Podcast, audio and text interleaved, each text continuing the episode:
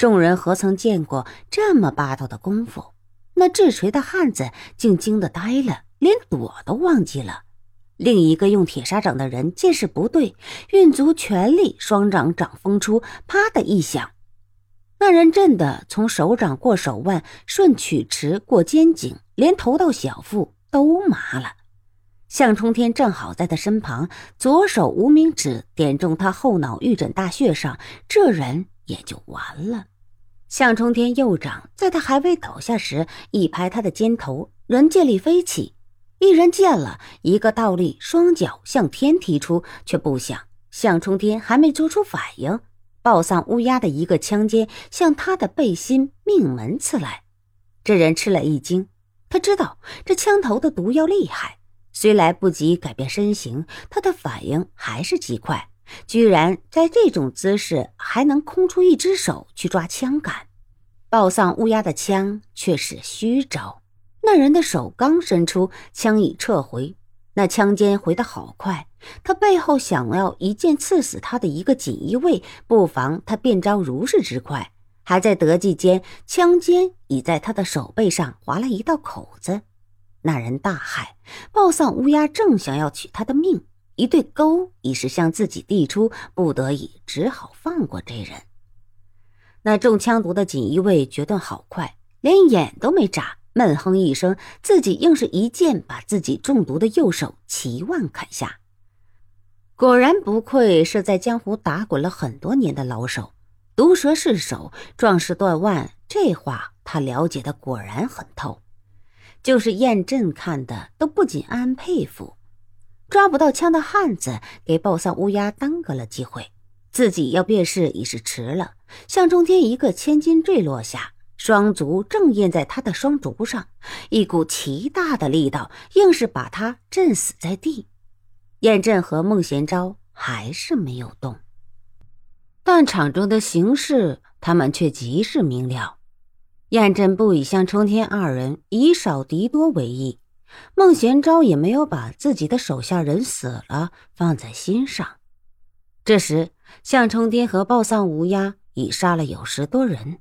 但锦衣卫还有将二十个，暴丧乌鸦毕竟是个女的，力气已是不济，双枪立地，架开了一把砍山刀，隔住一对钩和一柄剑一条鞭，就再也无法招架别人兵器。危急中，他一侧身，一柄剑从他脸前不到半寸处掠过，而一记罗汉拳正中他的背后。向冲天吃了一惊，大喝一声。手中不知怎的多了一根五寸长的银针，谁都没看清他用的什么招式，言指一花，便有四个锦衣卫同时倒下。他身形展动，抢到暴丧乌鸦身边，手起处又有三个人倒下。孟贤昭虽和燕震相识，对于场中的情形却是了如指掌。见状，大吃一惊：“天一神针！”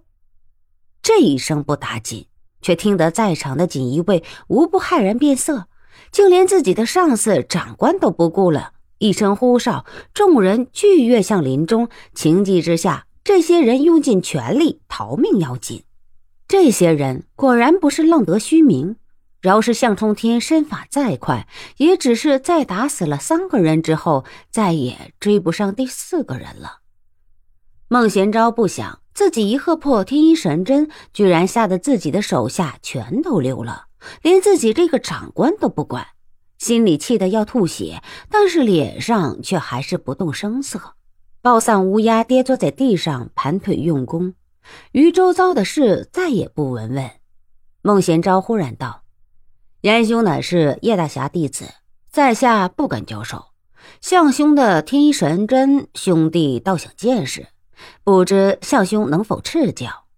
这人果然不愧是勾心斗角惯了的人物，在这种情形下，他居然还能用上挑拨离间之计，也怪他只有三十四五岁上下的年纪，就坐上了锦衣卫的指挥。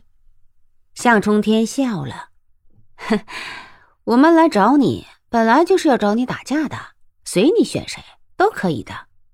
说话间，人已掠起。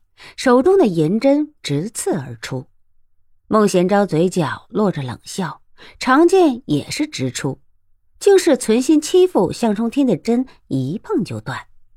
向冲天人在半空，针尖正中对方的剑尖，居然就在空中借着这一点之力再也不动。孟贤昭大吃一惊，他实在想不到这青年人的指力居然练到这种地步。只凭这一份指力就足够他横行江湖了，他实在想不通这样的功夫是怎样练出来的。两人交住了，却见燕震懒慢的走过来，懒慢的抽出剑，再有气无力的刺出。孟贤昭心知燕震是吃定自己不敢分神，但自己在向冲天的强大压力下也真不敢分心。而这一剑刺来，又不能置之不理，咬咬长在嘴巴里面的牙，拼着受内伤，一闪身，硬是避开了向冲天，这才让过燕震这一剑。